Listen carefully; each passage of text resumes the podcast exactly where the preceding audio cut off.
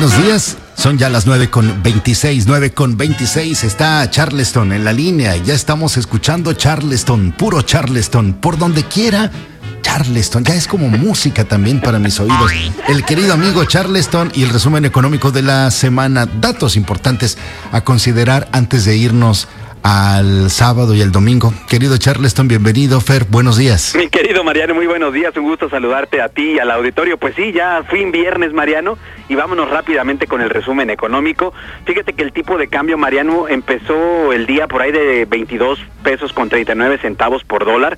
Sin embargo, ahorita ya está perdiendo terreno, va en 22.58. Esperemos que aguante, aunque se agarre ahí con las uñas, pero que no rebasemos esa barrera de los 22 pesos. Y por otro lado, Mariano, debido a las ocurrencias de nuestro amigo del, del norte, del presidente de los Estados Unidos que está prohibiendo TikTok y WeChat por allá por, por su país, pues los mercados reaccionaron de manera eh, pues negativa y van a la, a la, a la, a la baja. Pues obviamente esto, esto refleja lo, lo que son los mercados a nivel internacional. Lo que sí, Mariano, es que pues todavía nos estamos ajustando el cinturón. El INEGI dio a conocer el consumo privado en mayo. El consumo privado, recordemos que muestra el gasto que realizamos en bienes y servicios tanto nacionales como importados. Y aunque este indicador por lo regular siempre es muy estable, Mariano, pase lo que pase, pues eh, en mayo cayó en menos 1.7% respecto a abril y ya lleva de manera anual menos 23.5%. Esto quiere decir, Mariano, pues que ante la situación actual seguimos apretándonos el cinturón y pues bueno, así habrá que hacerlo hasta que salgamos un poquito de este bache. Lo que sigue en picada, Mariano, y no picada veracruzana como la que nos hemos comido por allá en, en tu tierra, es la inversión fija bruta, ya que registró una nueva caída durante mayo de menos 4.5% respecto a abril y ya lleva menos 38.4%. Pero ¿por qué es importante la inversión fija bruta? Recordemos que este indicador nos muestra el gasto que realizan, que se realiza en construcción, en maquinaria y equipo. Y esto a final de cuentas, Mariano, son proyectos, programas de construcción donde también se involucra, pues, obviamente, a gente, empleos, etcétera.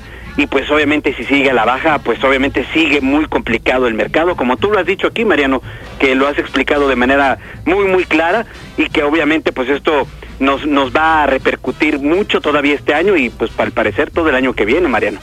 Eso, querido Fer, de la mano de la baja del, del consumo interno, eh, es un indicador importantísimo de lo que llaman los especialistas dos de los pilares más importantes en términos del correcto funcionamiento de una economía. Mía.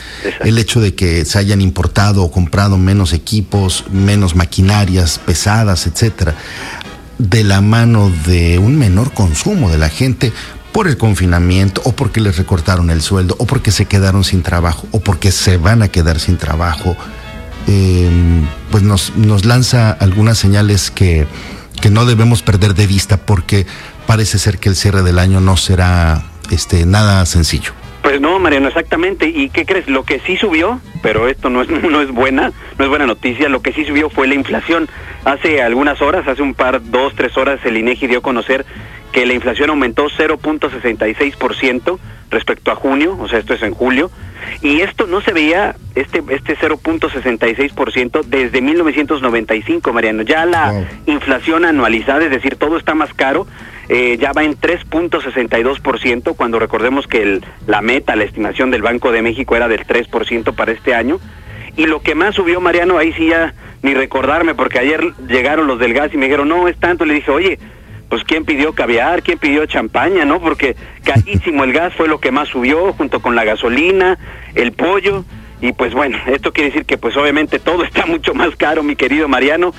Pero como te decía yo en la mañana, mi querido Mariano, lo bueno es que ya es viernes y si el cuerpo no lo sabe, pues hay que recordárselo, Mariano, para, para olvidar un poquito estas, estas cuestiones.